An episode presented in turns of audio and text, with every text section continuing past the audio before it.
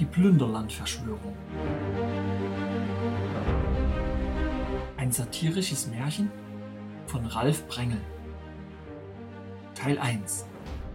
Die Geschichte von der Plünderlandverschwörung oder wie man tausend Milliarden Plünderos veruntreut. Es war einmal ein Land, das nannte man Plünderland. Plünderland war nicht das einzige Land auf der Welt. Andere mächtige Länder sahen, dass Plünderland immer größer und stärker wurde. Also führte man zwei große Kriege mit Plünderland. Plünderland verlor die Kriege und die Sieger teilten es unter sich auf. Danach gab es Plünderland Ost und Plünderland West. Im Plünderland Ost wurde die sozialistische Planwirtschaft eingeführt und im Plünderland West die kapitalistische Marktwirtschaft. Beide Systeme dienten auf ihre Art und Weise dazu, die Bevölkerung in einem ständigen Existenzkampf zu halten und langfristig durch Mangel gefügig zu machen. Damit sich die Systeme nicht vermischen konnten, ließen die Götter der Welt mitten im geteilten Plünderland eine Stahlwand errichten. Künftig war die gesamte alte Welt durch diesen Stahlwall in den sozialistischen Osten und den kapitalistischen Westen geteilt. In der sozialistischen Planwirtschaft gab es reichlich billiges Geld und zu wenig nutzbare Güter. Denn Geld wurde nach Belieben vom Staat geschöpft. Die Güter aber wurden nicht nachfrageorientiert, sondern nach einem schlecht funktionierenden Plan produziert. Dadurch gab es einen permanenten Mangel an Gütern. Im kapitalistischen Westen hingegen war es genau umgekehrt. Zwar wurde am Anfang genügend Geld zur Verfügung gestellt und dadurch konnte zunächst auch eine nachfragegerechte Produktion finanziert werden. Doch das privatisierte Kreditgeldschöpfungsmonopol erzeugte im Westen mit der Zeit ein anderes Problem. Durch die permanent steigenden Geldumlaufgebühren, den Zinsen und Zinseszinsen, entstand mit der Zeit eine immer größere Geldknappheit bei der breiten Bevölkerung. Beide Entwicklungen waren von den Göttern der Welt beabsichtigt. Langfristig war eine Zentralisierung aller Macht in der alten Welt geplant. Dazu musste man in den verschiedenen Ländern dieses Teiles der Welt eine einheitliche Währung einführen. Kein Land sollte mehr sein eigenes Geld erschaffen können. Im westlichen Plünderland regte sich ziemlich viel Widerstand gegen die Währungspläne der Götter. Schließlich war der Plündero West die stabilste Währung in der alten Welt. Andere Länder waren bis dahin weitaus unsolider bewirtschaftet worden und deshalb lag die Verschuldung in Plünderland deutlich niedriger als die anderer großer alte Weltstaaten. Um alle Macht in der alten Welt zu zentralisieren, hatten die Götter schon lange geplant, den großen Stahlwall wieder abzureißen. Ganz nebenbei konnte man bei dieser Gelegenheit die beiden Plünderländer wieder zusammenführen. Das wurde von den Plünderanern als großes Ereignis gefeiert. Sie ahnten nicht, dass die Götter etwas ganz anderes wollten, als alle Plünderaner in Brüderlichkeit wieder zu vereinen. Neben der Zentralisierung aller Macht in der alten Welt war nämlich auch noch geplant, die Wiedervereinigung von Plünderland zum Anlass zu nehmen, seine Verschuldung drastisch anzuheben. Die Plünderaner sollten keinen Grund mehr sehen, ihren Widerstand gegen eine einheitliche, monopolisierte und privatisierte Kreditgeldwährung für die ganze alte Welt aufrechtzuerhalten. Um die Verschuldung von Plünderland auf die Augenhöhe der anderen Länder anzuheben, organisierten die Götter einen gigantischen Betrug. Wir nennen dieses einmalige historische Ereignis die Plünderlandverschwörung. Natürlich wird der eine oder andere von Ihnen sagen, das ist schon wieder eine dieser ewigen Verschwörungstheorien. Ich weiß nichts von irgendeiner Verschwörung. Ich kann beim besten Willen nirgends eine Verschwörung entdecken. Zwar steht nicht alles zum Besten und es gibt auch einige Ungereimtheiten auf dieser Welt, aber deshalb von Verschwörung reden? Bedenken Sie bitte eines. Es gehört zum Wesen einer wirklich guten, einer gelingenden, einer ordentlichen Verschwörung, dass die, gegen die man sich verschworen hat, die Verschwörung nicht als solche erkennen können. Die Verschwörung muss außerhalb ihrer normalen Wahrnehmung liegen. Sonst wäre es schließlich keine ordentliche Verschwörung. Es gibt aber auch außerordentliche Verschwörungen, Sie zeichnen sich dadurch aus, dass sie nach Art und Umfang und nach zeitlicher Dauer unsere Vorstellungskraft von einer möglichen Verschwörung einfach weit übertreffen. Deshalb können wir sie nicht als Verschwörung erkennen bzw. begreifen. Bei außerordentlichen Verschwörungen können Teilaspekte durchaus im Bereich unserer normalen Wahrnehmung liegen. Das nützt uns aber nichts, weil wir solche Teilaspekte nicht als Bestandteile dieser außerordentlichen Verschwörung identifizieren können. Es ist ganz ähnlich wie bei einem sehr großen Puzzle aus vielleicht 2000 Stücken. Sie sehen aber nur 10 oder 20 von diesen Stücken, die immerhin nahe zusammenzugehören scheinen. Sie erkennen, dass es sich bei diesem Teil des Puzzles wohl um einen Elefantenrüssel handeln muss. Sie ziehen natürlich den Schluss, dass das gesamte Bild einen ganzen Elefanten zeigen wird. Auf die Idee, dass das vollständige Puzzlebild eine große Elefantenherde darstellt, die auf der Flucht vor schwer bewaffneten Elfenbeinjägern ein ganzes Mäusevolk zertrampelt, wären sie vermutlich nie gekommen. Schließlich nimmt der Elefant, von dem sie anfangs nur den Rüssel erkannt haben, einen großen Teil des Bildes ein, weil er ganz vorne im Bild ist. Der Macher des Puzzles fand nämlich die Idee besonders witzig, die Elefantenherde auf den Bildbetrachter zurasen zu lassen. So hatten sie neben einer sehr geringen Bildinformation auch noch eine die Fantasie besonders einschränkende Perspektive. Warum habe ich Ihnen diesen Vergleich vorangestellt? Es geht mir darum, deutlich zu machen, dass Sie kaum eine Chance hatten, die Verschwörungspraxis, von der Sie heute erfahren werden, selbst zu entdecken. Es hat nichts mit Dummheit zu tun, dass Sie von diesen Vorgängen nichts mitbekommen haben. Es gibt keinen Grund, sich selbst in Frage zu stellen. Die Verschwörung war eben unvorstellbar groß und sehr perfekt inszeniert. Und die gutmütigen Plünderaner waren die arglosen Opfer. Hören wir uns also an, was der Verfasser der folgenden Geschichte zu sagen hat.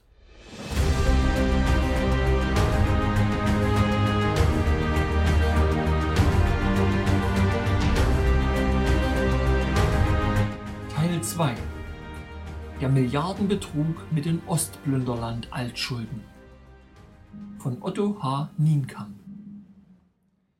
Heute, 17 Jahre nach dem Fall des Stählernen Walls, ist vor allem in wirtschaftlicher Hinsicht die Lage von Gesamtplünderland verfahrener denn je.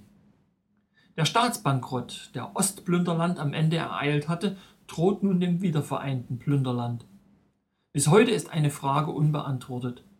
Warum wurden die völlig illegitimen, aus dem Nichts entstandenen Ostplünderland Altschulden von 400 Milliarden Plünderos offiziell übernommen?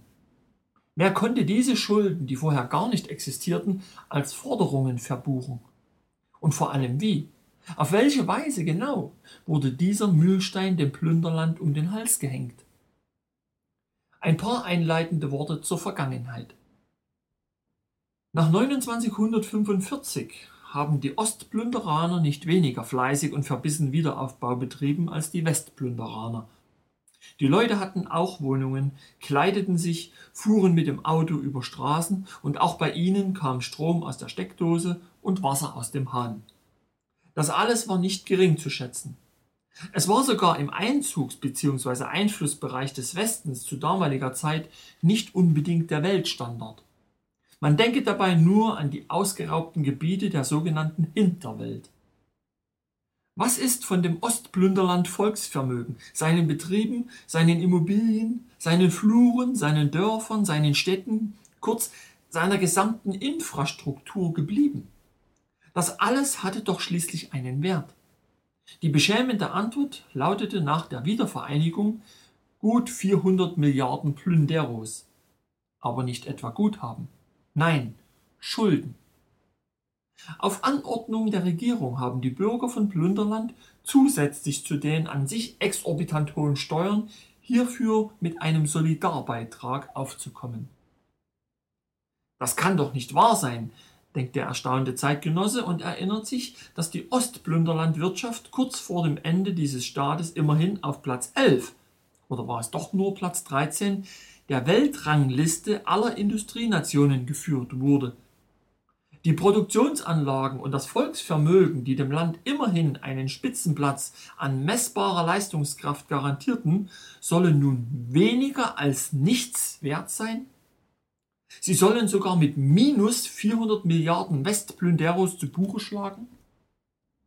Früher war einmal die Rede davon gewesen, Ostplünderland sei mit allem drum und dran rund 600 Milliarden Westplünderos wert gewesen. Der normale plünderanische Fernsehzuschauer hat über solchen Widersinn nicht nachgedacht. Die Medien hatten ja auch schnell eine plausible Erklärung parat, die umso eingängiger war, als sie doch die Tüchtigkeit im Westen besonders unterstrich.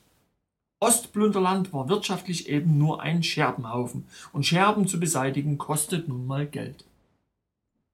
Im Allgemeinen glaubt der durchschnittliche Zeitgenosse immer, von denen da oben betrogen zu werden. In jenem konkreten Einzelfall hält er es aber für ausgeschlossen. Andere sind möglicherweise betroffen, er aber nicht.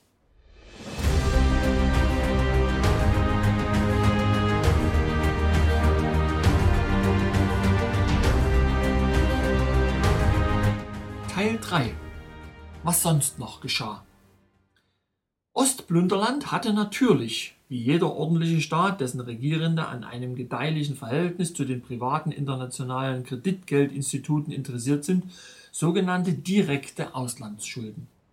Sie beliefen sich auf ca. 30 Milliarden Plünderos nach westlichem Maßstab und wurden von der nachfolgenden Regierung von Gesamtplünderland selbstverständlich übernommen Dagegen kann ein auf Recht und Anstand bedachter Bürger auch nichts einwenden. Diese Schulden sollen uns im Folgenden auch nicht weiter beschäftigen. Es geht vielmehr um die anderen Schulden, die man als alte Schulden bezeichnet hat. Das sind die Schulden der Staatsbetriebe, der Produktionsgesellschaften und der Kommunen des ehemaligen Ostplünderlandes. Dass es mit dem real existierenden Sozialismus bald zu Ende gehen würde, zeichnete sich bereits zehn Jahre vor dem endgültigen Aus für diese Organisationsform ab. Auf die Gründe wollen wir hier nicht näher eingehen. Sie sind sicher sehr vielfältig und die Verantwortung dafür tragen im Wesentlichen nicht die Bürger von Ostplünderland. Die Personen an der Spitze der dort regierenden Partei reagierten schnell und entschlossen auf die drohende Gefährdung ihrer Macht, ihrer Position und ihrer Versorgungslage. Sie ließen über Schala Kotkowski und seine Kotzko alles, was in Ostplünderland nicht nied- und nagelfest war, in den Westen schaffen. Das Volksvermögen wurde dort gegen harte westliche Devisen verscherbelt. Der Erlös wurde dann auf entsprechenden Konten bei westlichen Banken sachgerecht geparkt. Für die sozialistische Sache der Partei Oberen kamen nur Konten in Betracht, zu denen die Polizei des Klassenfeindes keinen Zugang hatte und deren eigentliche Inhaber gewöhnlich im Dunkeln blieben. Da auch die eingeschalteten Banken an solchen Geldeinlagen immer gut verdienen, bestand natürlich ein vitales Interesse an gegenseitiger Diskretion. Zu Westgeld gemacht wurden auch die Goldbestände aus dem Volksvermögen von Ostplünderland, Sie hatten damals immerhin einen Wert von 2,1 Milliarden Westplünderos. Allerdings schien das alles nicht auszureichen, die Existenzangst der von Arbeitslosigkeit bedrohten Politprominenz von Ostplünderland zu vertreiben. Deshalb wurden in den letzten Tagen des geteilten Plünderlandes, als man schon am runden Tisch die Übernahme durch Westplünderland verhandelte, hemmungslos Ostplünderos gedruckt. Diese wurden ohne Rücksicht auf das Kursgeschehen am Markt in westliche Devisen umgetauscht. Natürlich halfen die alten Freunde bei den privaten internationalen Großbanken dabei fleißig mit.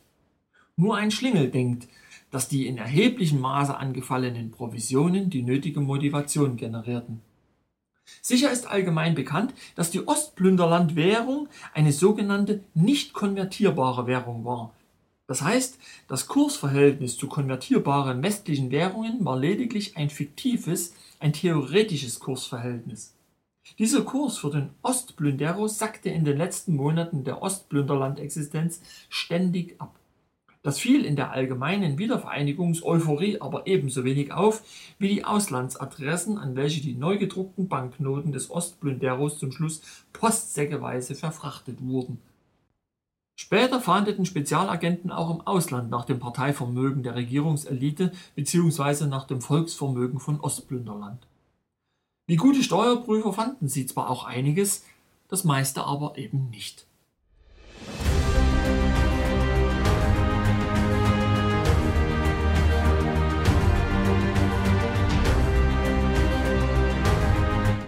Teil 4 Wissenswertes über die ökonomische Ordnung von Ostplünderland. Neben dem Schala Kotkowski, der sich im Wesentlichen mit der Außenwirtschaft befasste, waren in der Ostplünderland Zentralverwaltungswirtschaft auch unzählige Buchhalter tätig. Sie kümmerten sich um die Organisation der planwirtschaftlichen Finanzen. In ihrem System wurden nämlich alle Einnahmen einer Stadt oder Gemeinde an eine zentrale Stelle abgeführt und verbucht. Im Gegenzug erhielten die Städte und Gemeinden von dieser Zentrale Finanzzuweisungen.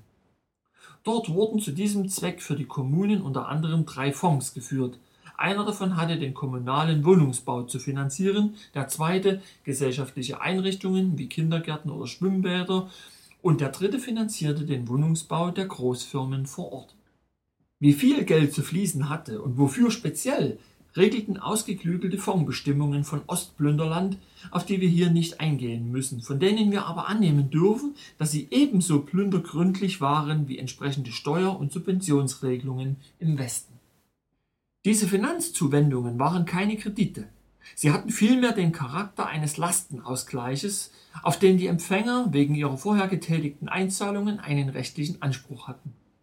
Umstände und Bedingungen, die heute im Einzelnen nicht mehr nachvollziehbar sind, führten mit der Zeit zu einer Veränderung der Buchungspraxis. Möglicherweise hatte es etwas mit der sich verschärfenden Bilanzschieflage des Ostplünderland Staatshaushaltes zu tun, dass die eigentlich als gesetzlicher Anspruch garantierten Fondszuteilungen zunächst als Quasi-Kredite und schließlich nur noch als Kredite gebucht wurden. Das fiel in der Routine der Bürokratie weiter nicht auf, alles schaute nur auf die jeweilige Höhe der Auszahlung. Liquidität war das eigentliche Thema. Um sie wurde heftig gestritten, weil sie, wie in solchen Fällen üblich, immer zu gering ausfiel. Erst nach der auch offiziell erfolgten Vereinigung der beiden Plünderlandhälften wurden solche Buchhaltertricks offensichtlich. Die kommunalen Verwaltungen staunten nicht schlecht, Plötzlich forderten nämlich die privatisierten Nachfolger der ehemals sozialistischen Banken, über die diese angeblichen Kredite abgewickelt worden waren, die Schuldsalden von den Kommunen zurück. Damit nicht genug. Obendrein verlangten sie erhebliche Summen an Zinsen, zu den Ostplünderlandzeiten absolut unüblichen Zinssätzen. Von den vorher erfolgten Einzahlungen der Kommunen in die Fonds bei der Zentralverwaltung von Plünderland und dem daraus entstandenen Rechtsanspruch auf Rückzahlungen aus diesen Fonds an die Kommunen war nun keine Rede mehr. Die nunmehr privatisierten, ehemals sozialistischen Banken von Plünderland waren zwischenzeitlich mitsamt ihren Kreditforderungen in den Besitz internationaler Großbanken übergegangen. Diese forderten die Altkredite als ihr gutes Recht ein und die westlichen Regierungsbeamten, die nun die Ostplünderlandzentrale treuhändig leiteten, gaben ihnen Recht. Schließlich hatten sie ja auch die Privatisierung der sozialistischen Banken und deren Überleitung ins Eigentum internationaler Großbanken wohlwollend begleitet. Nur wenige Ostkommunen und Ostbetriebe sträubten sich gegen diese offensichtliche Form des Trickbetruges. Es kam zu Klagen und Gegenklagen und entsprechenden prozessualen Auseinandersetzungen. Um die ganze Angelegenheit aus dem Tagesgespräch, in das sie zwischen 2990 und 2995 geraten war, wieder herauszunehmen, entschied man sich, wie in Plünderland üblich, zu einer gütlichen Regelung abseits der Öffentlichkeit.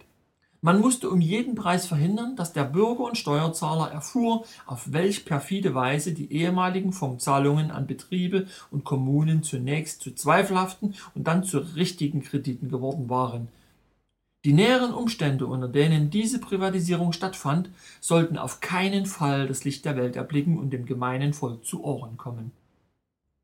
Die Kommunen oder genauer gesagt die westlichen Fachleute, die deren kommunale Verwaltungen an ebenso westliche Verhältnisse heranzuführen hatten, erkannten im Rahmen eines Gentleman Agreements einen kleineren Teil dieser Schulden an, während die Plünderlandregierung den weitaus größten Teil, ohne besonderes Aufsehen zu erregen, über den Ausgleichsfonds dem Steuerzahler an den Hals hängte.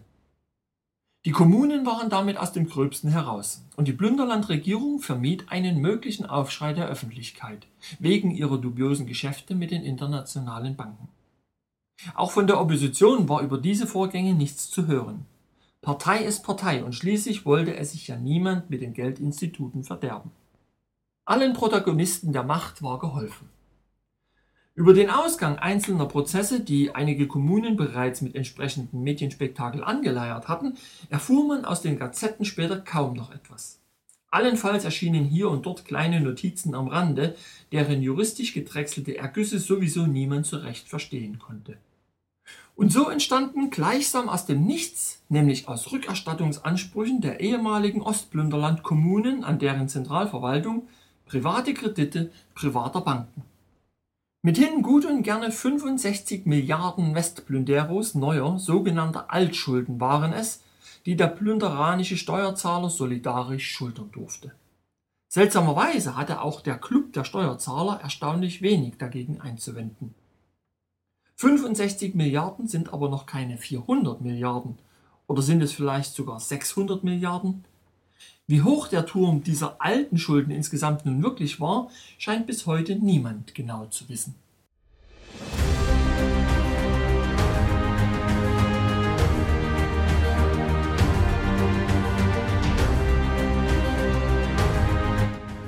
Teil 5 Die wundersame Entstehung der Betriebsaltschulden Ähnliche Fonds wie für die Kommunen gab es in Ostplünderland auch für Landwirtschaft und Industrie. Da in beiden Bereichen den kommunalen Abläufen identische Verfahren angewendet wurden, genügt es, uns im Folgenden auf den Bereich der güterproduzierenden Wirtschaft zu konzentrieren. Bis zum Ende des Jahres 2990 hatten sich dort Betriebsaltschulden in Höhe von 130 Milliarden Westplünderos angesammelt die innovativen und auf ihre besondere Weise kreativen, kompetenten westlichen Banken verstanden es, diese 130 Milliarden bis 2994 auf 250 Milliarden Westplünderos Schulden anwachsen zu lassen. Wie aber kamen diese Betriebsschulden zustande? Zum großen Teil lief es wie bei den Kommunen ab. Auch die Betriebe hatten ihre Erlöse an die Zentrale abzuliefern und erhielten im Gegenzug aus verschiedenen Fonds zweckgebundene Geldzuweisungen im Rahmen ihrer Rückerstattungsansprüche. Es gab da Fonds für Sondervergütungen an die Belegschaften, Fonds zur Finanzierung und Umsetzung genehmigter Innovationen, Fonds für besondere Investitionen und diverse andere. Auch diese Geldzuweisungen wurden von irgendeinem Zeitpunkt an nicht mehr als juristischer Anspruch gewertet, auf den der jeweilige Betrieb wegen der Abführung seiner Erlöse ein Recht hatte. Stattdessen verbuchten die zuständigen sozialistischen Banken diese Zahlungen nunmehr als Kredit. Nach der endgültigen Privatisierung der Ostbanken wurden diese Forderungen durch die internationalen Geldinstitute geltend gemacht. Bis hierher lief alles ähnlich ab wie bei den Kommunen. Die untreue Gesellschaft als abwickelnde Körperschaft sorgte für die nötige Diskretion.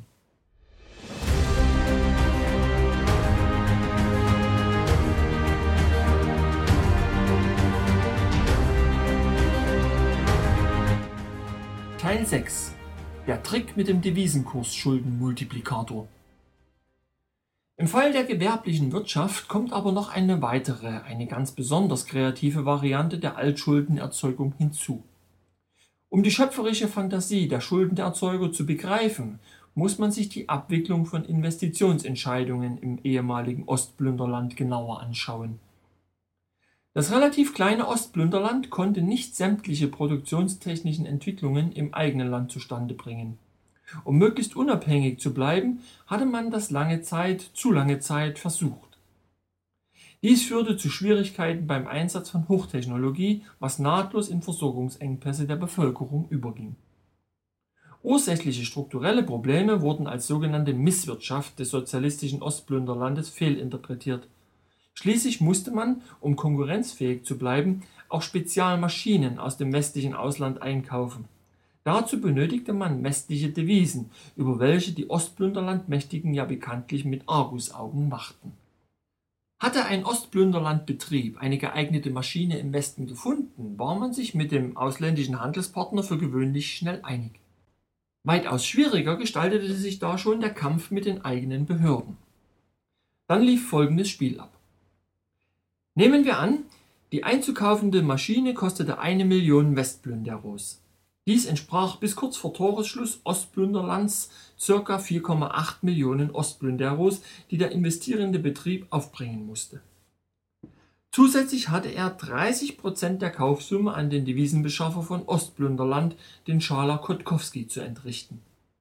Daneben gab es einen Bevollmächtigten der Regierung, der die Zentrale in Handelsangelegenheiten vertrat und bei der Abwicklung der Geschäfte mal förderlich oder auch mal hinderlich war.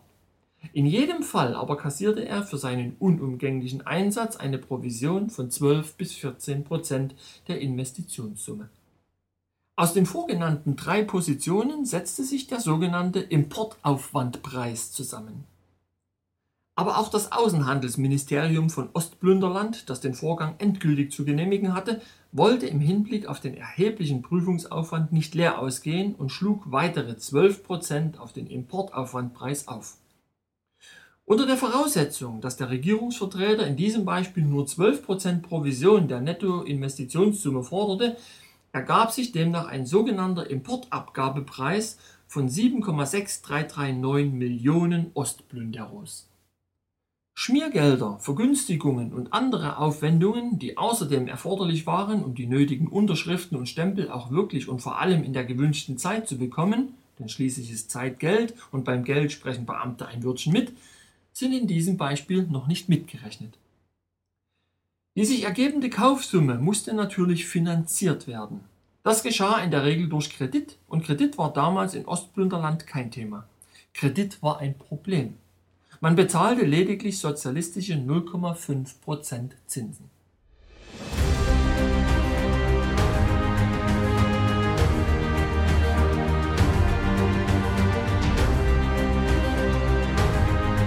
Teil 7 Verrat und Betrug Die Vereinigung der beiden Plünderländer brachte auch in diesem Punkt ein Umdenken und führte zu völlig neuen Verhältnissen. Das Ostplünderland-Parlament passte am 1. Juli 2990 als eine seiner letzten Handlungen, nur wenige Stunden vor seiner Selbstauflösung, die sozialistischen Zinsen dem westplünderischen Zinsniveau an.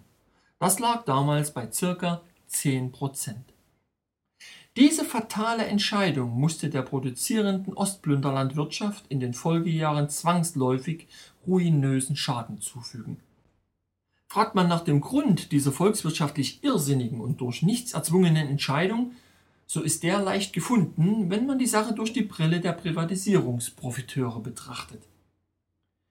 Die Ostplünderlandbetriebe, die sich ja ursprünglich auf 0,5% sozialistische Zinsen in Ostplünderos eingestellt hatten, mussten selbstredend dramatisch an Wert verlieren, da sie natürlich nicht in der Lage waren, die nunmehr 20 mal höheren Kapitalzinsen zu erwirtschaften und das auch noch in Westplünderos. Unter dem sich permanent verschärfenden Kapitalkostendruck gingen diese Betriebe rasch in Konkurs und waren sprichwörtlich für ein Butterbrot zu übernehmen. In vielen Fällen legte die untreue Gesellschaft den politisch kompatiblen natürlichen oder juristischen Personen, die diese Firmen übernehmen wollten, erhebliche Geldbeträge dazu, um die Privatisierung möglichst kurzfristig abwickeln zu können. Schließlich übernahm der Steuerzahler ja gerne die Kosten. Das Ostplünderland-Parlament unter Lorenz Metzchenmacher entschied sich für die Zinsanpassung, sicherlich nicht ohne den Segen ihrer westlichen politischen Vorbilder, denen sie sich am Tag nach diesem Todesstoß für die produzierende Ostplünderlandwirtschaft angliedern wollte. Um auch hierbei kein Protestgeschrei aufkommen zu lassen, verpflichtete sich die nunmehr allein verantwortliche Regierung von Gesamtplünderland in einem Staatsvertrag für diese Kredite, die in den Büchern der 550 Ostplünderland-Geldinstitute standen, die Bürgschaft zu übernehmen. Das bedeutete nicht mehr und nicht weniger, als die vierteljährliche Zahlung der Zinsen an die forderungsberechtigten Banken. Da im Plünderlandhaushalt weder Geld für die sogenannten Altschulden noch für die darauf zu zahlenden Zinsen vorgesehen war, ließ man alle Beträge bei den Banken weiter anschreiben.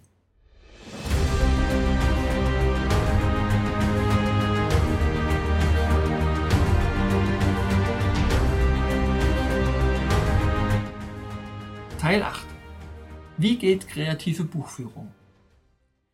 Um die Öffentlichkeit nicht unnötig zu beunruhigen, ließ man sich ein besonderes Buchungsverfahren einfallen. Der Sinn bestand darin, die sich schnell anhäufenden Zahlungsverpflichtungen im diskreten Dunkel des Vergessens auf der Zeitachse verschwinden zu lassen. Man ordnete diese Verpflichtungen nicht sofort der Staatsverschuldung zu, auf die immer mehr Bürger mit aufgerissenen Augen achteten, Stattdessen entschloss man sich kurzerhand, die exponentiell steigenden Kreditverpflichtungen erst nach dem 1. Januar 2995 als Staatsschuld in die Bücher aufzunehmen. Dieses Datum war, zum Zeitpunkt seiner Definition, ein weit entfernter Horizont für die endgültige Regelung darüber, wer in der Solidargemeinschaft Plunderland für diese aus dem Nichts entstandenen Altlasten aufzukommen hatte.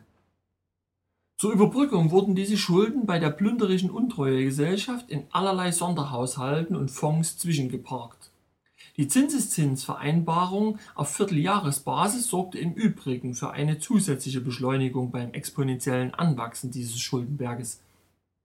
Diese exorbitant hohen Belastungen in den Büchern der ehemaligen Ostplünderlandbetriebe hatten einen weiteren Vorteil. Sie schreckten viele vormals enteignete Alteigentümer vor der Wiederinbesitznahme ihrer Betriebe ab. So konnte die untreue Gesellschaft über diese Unternehmen relativ frei und unbehelligt verfügen und sie an politisch erwünschte und vertraute Personen für den sprichwörtlichen Apfel und das sprichwörtliche Ei verkaufen, um nicht zu sagen verschenken. Ob im Gegenzug Provisionen an Personen oder Institutionen wie etwa Parteikassen geflossen sind, entzieht sich unserer Kenntnis. Wir gehen davon aus, dass auch die Staatsanwaltschaften nichts darüber wissen, sonst wären sie ja sicherlich gegen solche Machenschaften eingeschritten.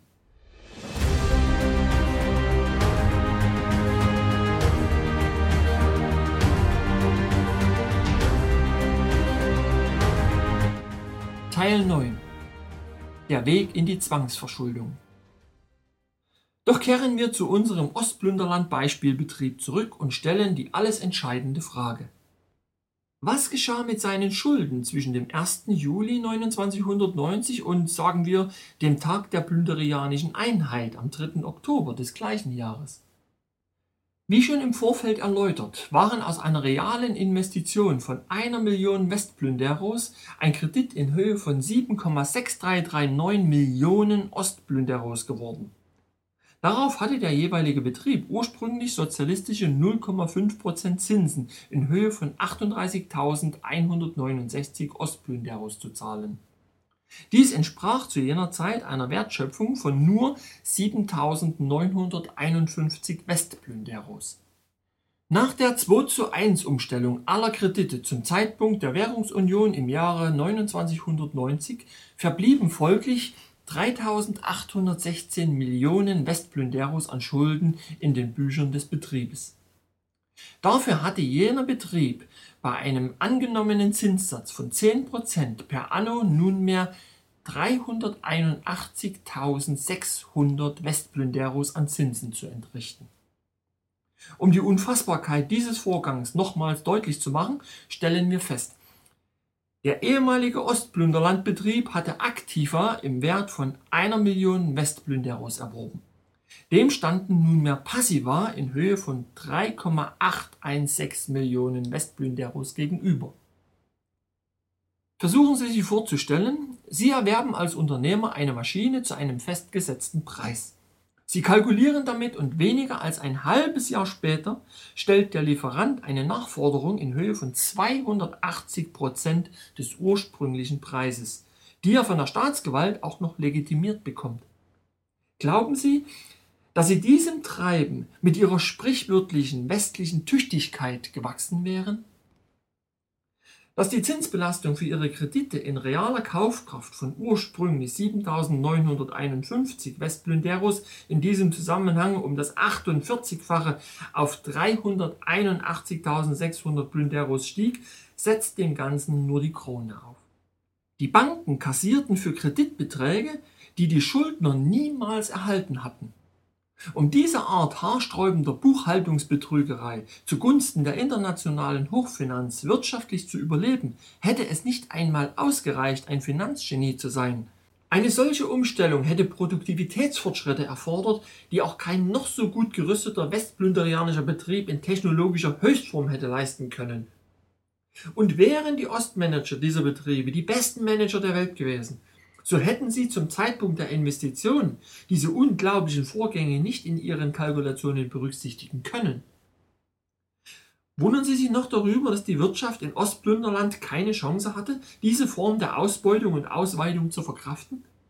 Wundern Sie sich noch über die anhaltende Strukturschwäche der Ostplünderlandwirtschaft? Wundern Sie sich noch über die massive Arbeitslosigkeit im Osten, die inzwischen die politische Stabilität von ganz Plünderland gefährdet? Sie wundern sich natürlich nicht, denn mittels der alten Propaganda von der Ostplünderland-Misswirtschaft, die noch aus der Zeit der großen Trennungsspannung stammte, hat man ihnen nachhaltig eingeprägt, dass die im Osten alle dumm und die im Westen alle schlau sind. Und Platz 11 oder 13 auf der Weltrangliste der Industrieländer war ja auch nur ein Statistikfehler.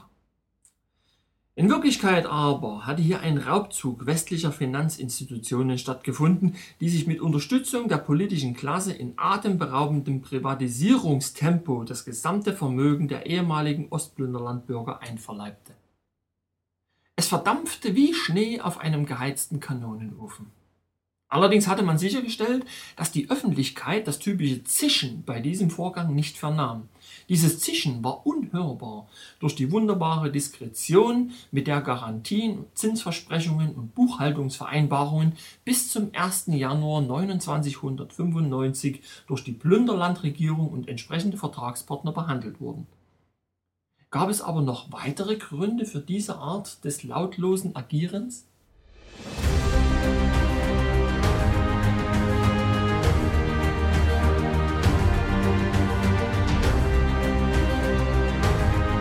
Teil 10 Cui Bono Wem nützt was? Der alte Herr im Haus hatte eine Vision.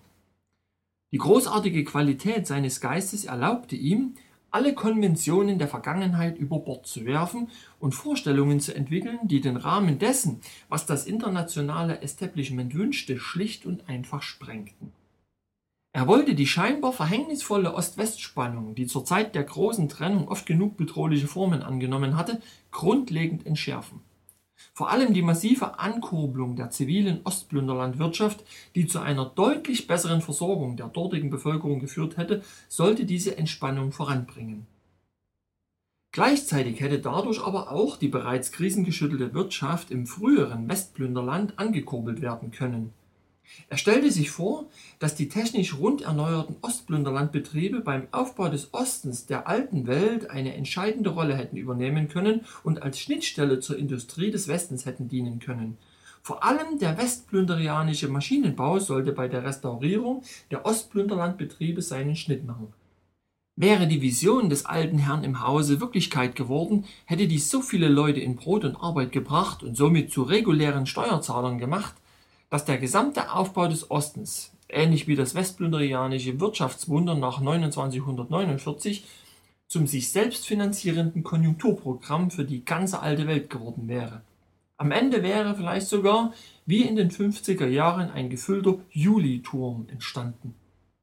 Diese ökonomisch einzig sinnvolle Vision löste jedoch bei den sogenannten Verbündeten regelrechte Albträume und Angstzustände aus, von der vierten Macht war plötzlich die Rede und der Popanz einer neuen plünderianischen Vorherrschaft in der alten Welt wurde an die Wand gemalt. Der alte Herr im Haus wurde, bevor er mit seiner Vision an die Öffentlichkeit treten konnte, durch das Phantom der dritten Terroristengeneration ermordet. Dieser Mord ist, wie andere politische Morde der damaligen Zeit, bis heute nicht aufgeklärt. Auch der rohe Vetter, der erste Chef der Untreue Gesellschaft, welche die Privatisierung des ostplünderianischen Volksvermögens abzuwickeln hatte, glaubte an die Machbarkeit blühender Landschaften im Osten. Etwas bescheidener als die Vorstellungen des Chefs der großen plünderianischen Bank, dem alten Herrn im Hause, waren seine Ideen praxisorientierter und berücksichtigten vor allem die aktuellen Probleme der ostplünderianischen Wirtschaft. Er forderte, Sanierung muss Vorrang vor Privatisierung haben. Der rohe Vetter vertrat die Ansicht, dass man nicht auf die oft langwierige juristische Klärung der Eigentumsverhältnisse warten sollte.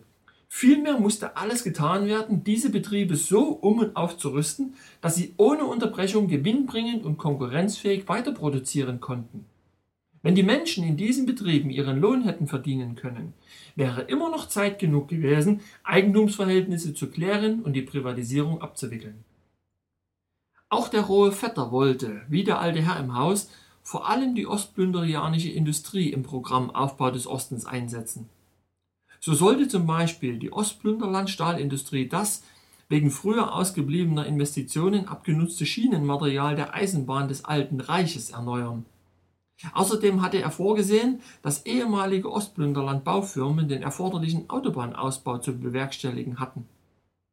Auch die Ideen des Rohen Vetters entsprangen einem Sinn für das Gemeinwohl. Wie der alte Herr im Haus wurde auch der rohe Vetter ebenso heimtückisch wie fachmännisch ermordet. Nur wenige erstklassig ausgebildete Experten sind in der Lage, einen Todesschuss auf so große Entfernung durch ein geschlossenes Fenster präzise auszuführen. Auch dieser Mord, der am 1. April 2991 ausgeführt wurde, ist bis heute nicht aufgeklärt.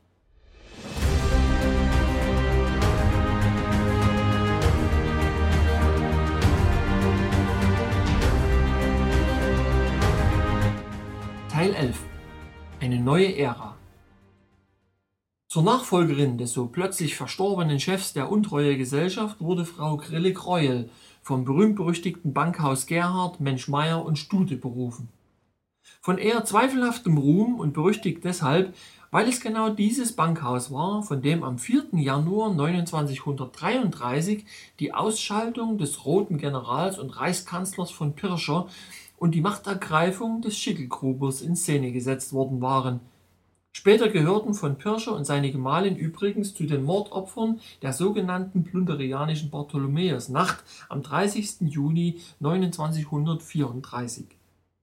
Vor diesem historischen Hintergrund ist es daher für manchen Zeitgenossen mehr als verwunderlich, dass ausgerechnet jenes Bankhaus den recht einträglichen Beratervertrag zur Privatisierung ostdeutscher Betriebe von der Untreuegesellschaft erhielt das Bankhaus Gerhard, Menschmeier und Stute hatte, wie seine internationalen Kollegen, eine völlig andere Vorstellung von der Abwicklung der ostbünderianischen Wirtschaft als der alte Herr im Hause und der rohe Vetter.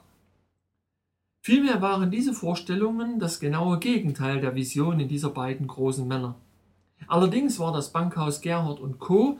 nach seiner politischen Aktivität von 2933 in das Eigentum des britischen Bankhauses Boyds übergegangen man kann mit Fug und Recht sagen, dass die teuren Ratschläge, denn solche Beratungen hatten für gewöhnlich einen nicht geringen Preis, direkt von der Bank Beutz an die Untreuegesellschaft gingen. So empfahl Beutz der Untreuegesellschaft, in deren Bilanz keine eindeutigen Posten zu unterscheiden, sondern Gegensätze möglichst zu vermischen.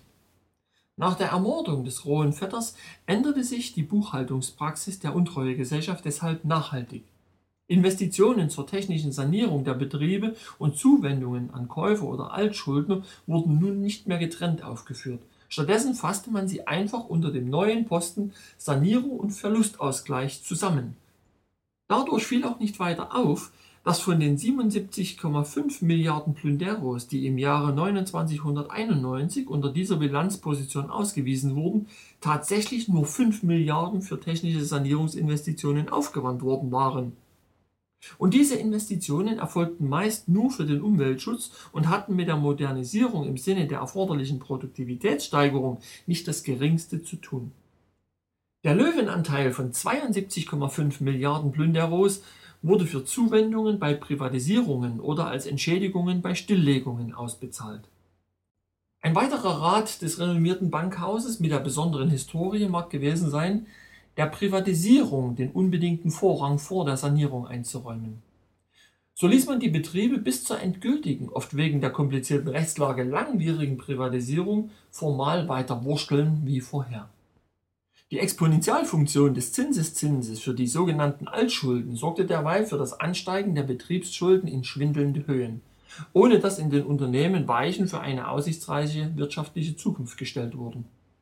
Für die Banken war diese Entwicklung durchaus vorteilhaft, solange der Staat als Garant für die sichere Bedienung dieser Schulden gerade stand. Die Überschuldung der Betriebe machte die Übernahme durch ernsthafte Sanierer wirtschaftlich immer unzumutbarer, obschon nicht nur dadurch die Preise für solche Unternehmen immer weiter fielen. Das komatöse Verharren im alten Zustand ohne sinnvolle unternehmerische Tätigkeit drückte die Preise weiter. So konnten und mussten diese Betriebe immer billiger angeboten werden. Das sozialistische Eigentum, auf das die Bürger des ehemaligen Ostplünderlandes ein Anrecht gehabt hätten, wurde auf diese Weise drastisch reduziert. Soweit es sich nicht um die früheren Eigentümer handelte, die ihre Betriebe vielleicht eher aus nostalgischen als aus wirtschaftlichen Gründen wiedererwerben wollten, waren andere potenzielle Käufer kaum am Aufrechterhalten der Produktion, geschweige denn am Erhalt der Arbeitsplätze interessiert. Deren Augenmerk richtete sich vielmehr auf die Märkte, die sie unproblematisch von ihren im Westen schon vorhandenen Betriebsstätten aus mitbedienen konnten. Viele Betriebe gingen, nachdem die hohe Verschuldung die Alteigentümer wie gewünscht abgeschreckt hatte, für einen Spottpreis an solche neuen erwünschten Eigentümer. Neben der preisgünstigen Betriebsstätte erhielten diese Unternehmer oft noch hohe finanzielle Zuwendungen zwar erwirtschaftete die Untreuegesellschaft auf diese Weise aus dem Verkauf von Betrieben in den Jahren bis zu ihrer Schließung 2995 Erlöse in Höhe von rund 70 bis 80 Milliarden Plunderos. Doch wendete sie sage und schreibe 344 Milliarden Plunderos auf, um diese grandiose Verkaufsleistung zustande zu bringen der Aufwand bestand zu 154 Milliarden aus Verlustübernahmen und zu 190 Milliarden aus der Übernahme von Verbindlichkeiten der Altschuldner. Das war der größte Teil dieser Kategorie von alten Schulden, die ursprünglich die Geburtsform von Fondsausgleichszahlungen hatten, in ihrer Jugend zu Quasi-Krediten wurden und schließlich zu alten Schulden in Form von echten Krediten reiften Alteigentümer, die sich ihre früheren Betriebe aus ehrenwerten Motiven zurückkauften (es handelte sich dabei meist um kleinere Betriebe im Familienbesitz), übernahmen insgesamt nur Schulden im Wert von sieben Milliarden Plünderos. Zu guter Letzt gingen noch weitere 60 bis 70 Milliarden Plünderos Altschulden an die Nachfolgeinstitutionen der Untreuegesellschaft über. Damit hatte es eine ganz besondere Bewandtnis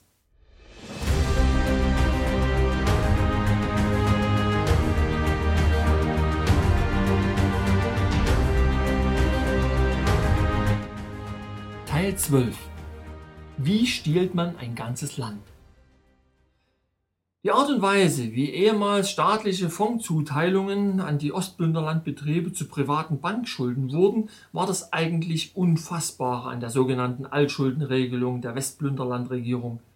Ein Geheimnis bleibt, aus welch unerfindlichen Gründen diese Vorgänge durch die Opposition gedeckt wurden.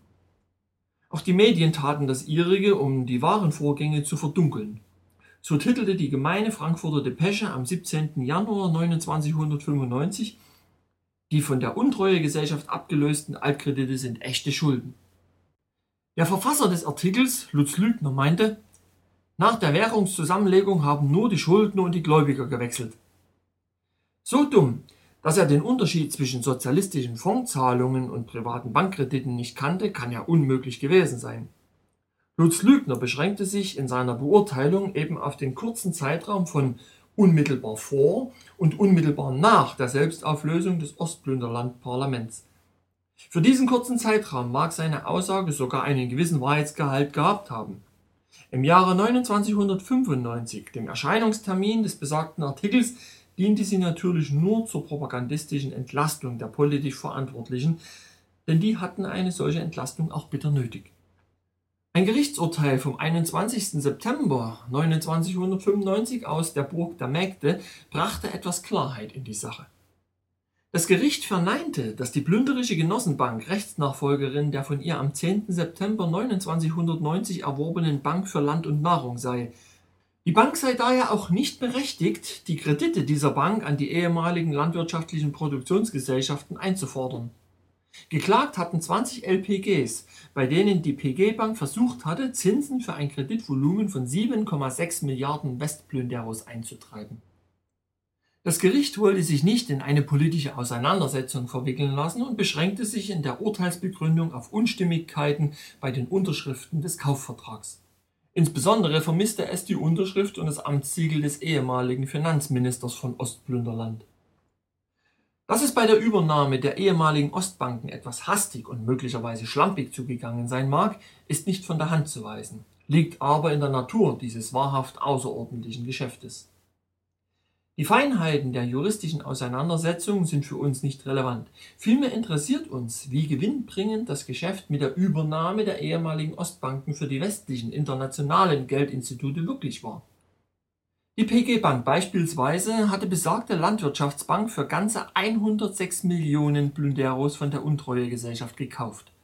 Dabei mag es der untreue Gesellschaft entgangen sein, dass die Bank für Land und Nahrung zu diesem Zeitpunkt bereits über eine Barschaft von 250 Millionen Plünderos in ihren Kassen verfügte, mithin mehr als das Doppelte des von der PG Bank bezahlten Kaufpreises.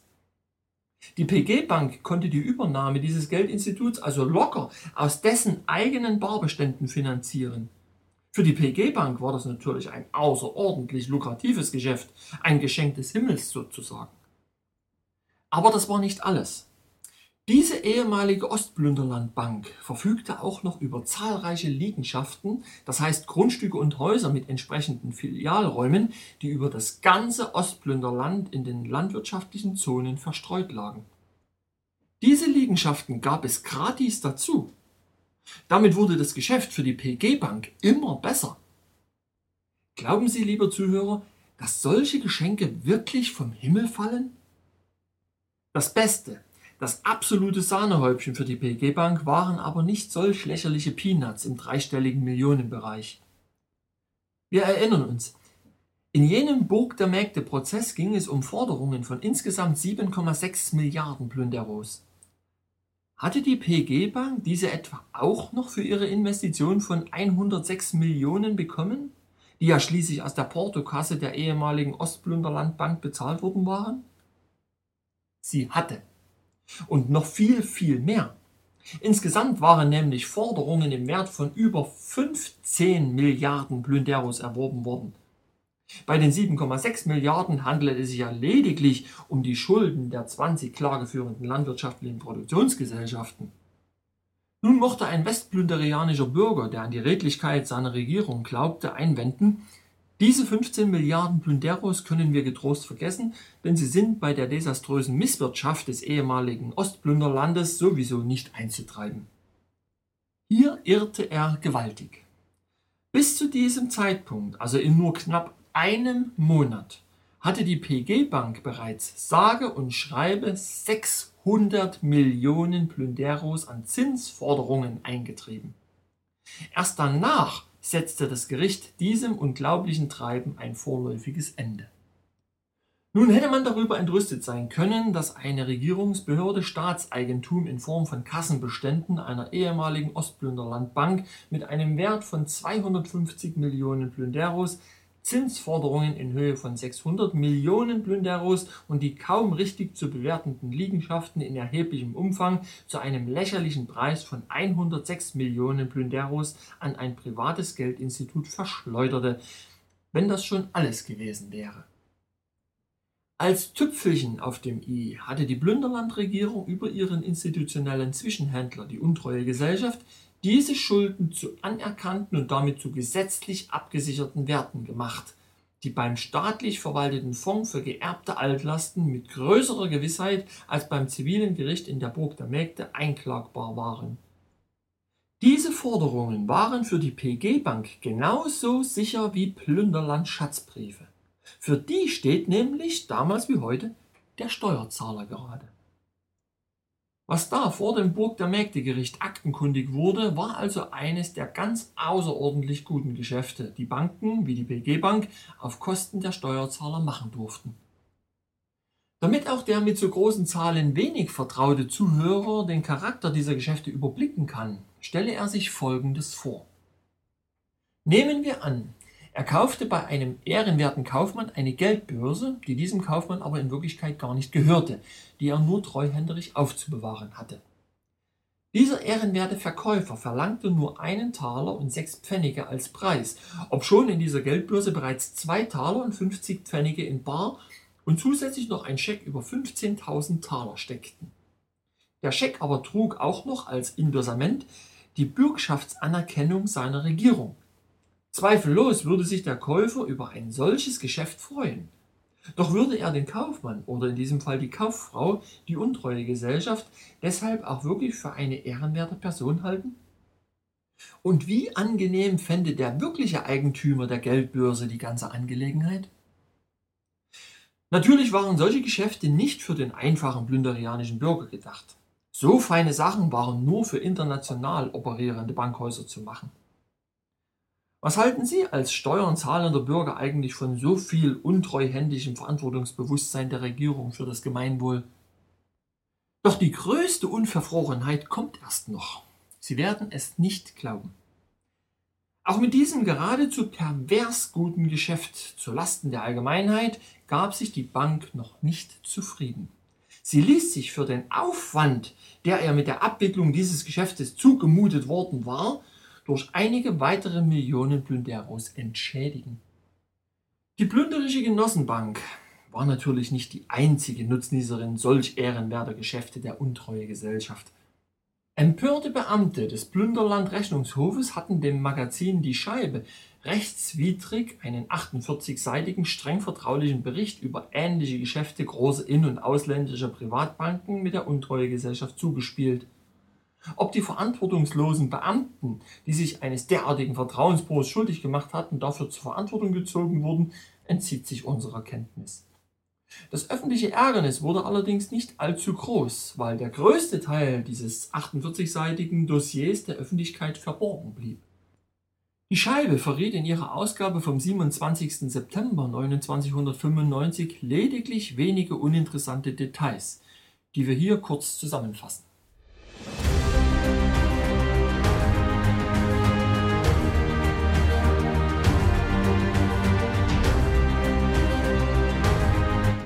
Teil 13 Zitat Die plünderische Kreditbank hatte die Aufgabe, alle Schulden der staatlichen Ostplünderlandbetriebe zu bündeln.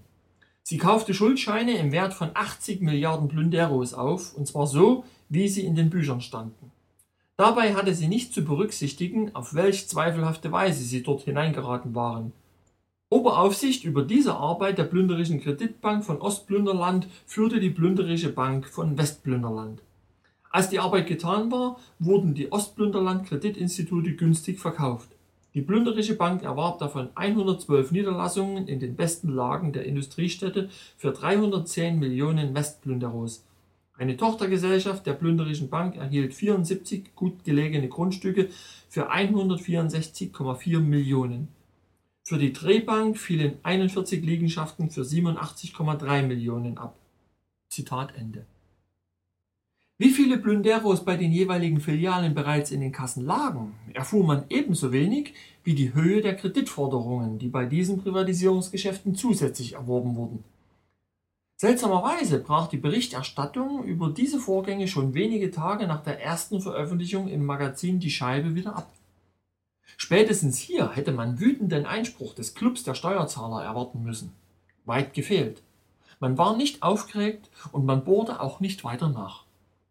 Zwar wurde noch bekannt, dass auch die Hauptstadtbank für 49 Millionen Plünderos Kreditforderungen im Wert von 11,5 Milliarden Plünderos erwerben konnte, aber auch das erregte kein öffentliches Ärgernis, obschon sich diese Bank die Abwicklung des Geschäftes von der Untreuegesellschaft mit weiteren 115 Millionen Plünderos als Verwaltungsaufwand und vorsorglichen Schadenersatz bezahlen ließ, nur für den Fall, dass das Geschäft aus irgendeinem Grunde nicht wie vereinbart zustande gekommen wäre.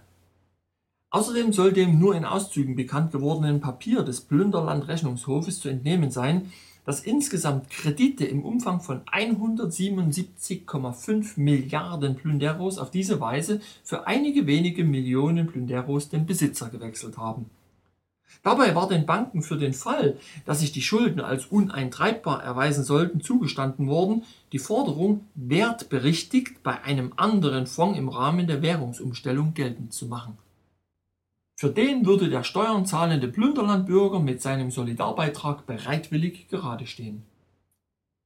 So viel Unverfrorenheit hatte zwar bei Medien und Politikern zu Stirnrunzeln und Missfallensäußerungen geführt. Dies lenkte aber nur von dem eigentlichen Skandal ab. Internationalen Banken war zugestanden worden, für wenige Millionen Plünderos mehrere Milliarden Plünderos Kreditforderungen zu kaufen, für die der Steuerzahler aufzukommen hatte. Doch hielt sich die Aufregung über das dreiste Agieren der Banken in engen Grenzen nach wenigen Wochen redete keine Zeitung und kein Fernsehen mehr davon und so vergaßen es auch die zahlungsbereiten Plünderlandbürger. Dabei hätte die ganze Angelegenheit doch das Zeug zu einem echten Skandal mit gehöriger Empörung gehabt. Aber es ist eben nicht wahr, dass die Medien von empörenden Neuigkeiten leben. Die Empörung muss schließlich auch in die richtige Richtung zielen, um mediengerecht zu sein. Um einer Revision dieser Schuldenregelung auf jeden Fall vorzubeugen, hatte die untreue Gesellschaft schon im Jahre 2993, vermutlich wiederum auf Anraten ihrer teuren Berater wie dem angesehenen Bankhaus Beutz, damit begonnen, die Schulden der Ostplünderlandbetriebe, die eigentlich gar keine richtigen Schulden waren, in echte Kredite umzuwandeln. Das bewerkstelligte man dadurch, dass man sie durch Refinanzierung monetisierte. Das heißt, die untreue Gesellschaft verkaufte Anleihen und Obligationen und bezahlte einen großen Teil der Kreditforderungen der internationalen Institute mit den dadurch erlösten Beträgen. Nachgewiesen sind 105 Milliarden Plünderos, die an die Banken überwiesen wurden. Auf diese Art und Weise verschwanden die alten Schulden und die neuen Wertpapiere wurden zu unumkehrbaren Zahlungsforderungen an Staat und Steuerzahler. Das Geld zahlte die untreue Gesellschaft an die plünderische Kreditbank. Die Bank gehörte zwar der untreue Gesellschaft, arbeitete aber in der Obhut der plünderischen Bank, in deren Eigentum sie später auch überging. Damit stellte sich die Frage, die eigentlich auch den Staatsanwalt hätte beschäftigen müssen, was hatte die plünderische Bank mit dem Geld der plünderischen Kreditbank gemacht? Wahrscheinlich war es, wie im Falle der Bank für Land und Nahrung, einfach in den Tresoren der Filialen geblieben als diese, wie erwähnt, von den internationalen Geldinstituten für ein paar lächerliche Millionen Plünderos übernommen wurden. Warum auch sollten andere Großinstitute schlechter dastehen als die PG Bank?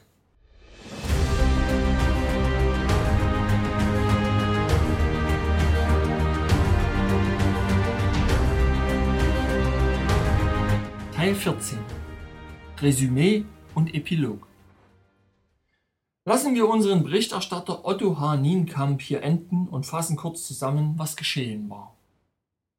Die Götter hatten zwei Gebiete mit unterschiedlichen Macht- und Wirtschaftssystemen zusammengeführt. Das kapitalistische Westplünderland hatte ein privates Bankensystem, dem das Kreditgeldschöpfungsmonopol geschenkt worden war. Deshalb herrschte hier der Zwang, die Zinsen und die Zinseszinsen permanent aufzuschulden, nur um die Zahlungsmittel in Umlauf zu halten. Weil die Zinsen immer über 7% lagen, entwickelten sich Produktivitätsdruck, Wachstumszwang und die Preissteigerungsrate ebenso schnell wie das Bruttoinlandsprodukt. Diese Faktoren sorgten aber auch für eine exponentiell steigende Verschuldung bei den internationalen Kreditinstituten. So lag das Bruttoinlandsprodukt kurz vor der Vereinigung mit Ostplünderland bei deutlich über 2000 Milliarden Westplünderos. Die Staatsverschuldung hatte schon damals über 800 Milliarden und die Verschuldung aller sozialen Einheiten, also einschließlich der Schulden privater Haushalte und privater Unternehmen, mehr als 1800 Milliarden Westplünderos erreicht. In Ostplünderland dagegen gab es an echten Schulden nur 30 Milliarden Westplünderos, den sogenannten Auslandsschulden. Alle anderen Schulden waren intern, denn die Banken gehörten dort ja dem Staat. Das heißt, Ostplünderland hatte diese Schulden, die ja eigentlich gar keine waren, weil ja auch alle Unternehmen und sonstige Produktionsmittel ihm selbst gehörten, lediglich bei sich selbst. Weil das Zinsniveau im sozialistischen Osten sehr niedrig war, waren auch Produktivitätsdruck, Preissteigerungsrate und Bruttoinlandsprodukt niedrig.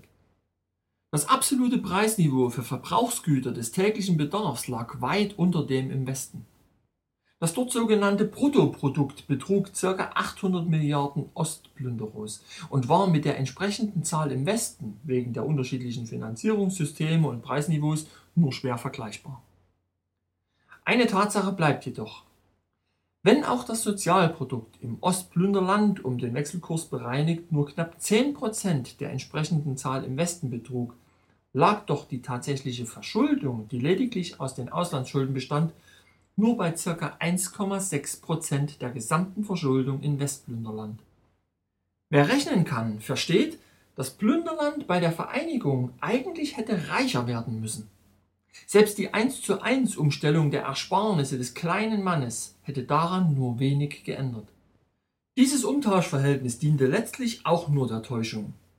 Auf diese Weise wurde der 2 zu 1 Umtausch der Kredite, die wie Sie nun unschwer erkennen können, niemals richtige Kredite nach westlichen Maßstäben waren, gerechtfertigt. Gleichzeitig schaffte man es, durch die in dieser Geschichte beschriebenen Machenschaften die Gesamtverschuldung des vereinten Plünderland in kürzester Zeit dramatisch steigen zu lassen. Im gleichen Maße wie die Verschuldung stieg der Frust im früheren Westen, weil die Westplünderaner glaubten, von den Ostplünderanern betrogen worden zu sein. Die Leute im Osten glaubten dagegen, von denen im Westen beraubt worden zu sein. In Wirklichkeit stimmte beides nicht. Zwar waren die einen betrogen und die anderen beraubt worden, doch ganz andere Wesen waren die Räuber und Betrüger, als die Plünderaner hüben wie drüben vermuteten. Es waren die Götter, die mit Hilfe ihrer Handlanger den Brüdern im Geiste diesen genialen Coup durchgezogen hatten. Mit dem Frust über die nun aus dem Ruder laufenden Staatsschulden stieg auch die Bereitschaft, die Abschaffung der eigenen Währung hinzunehmen. Die Götter hatten ein wichtiges Ziel erreicht. Aber auch diese Geschichte ist nur ein kleiner Teil einer noch viel größeren Geschichte. Die erzählen wir euch demnächst in diesem Theater.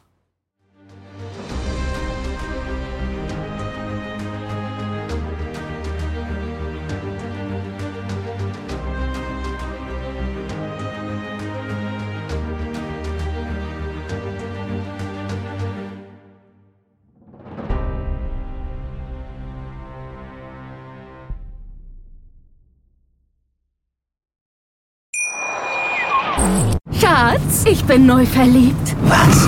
Da drüben. Das ist er. Aber das ist ein Auto. Ja, eben. Mit ihm habe ich alles richtig gemacht. Wunschauto einfach kaufen, verkaufen oder leasen. Bei Autoscout24. Alles richtig gemacht.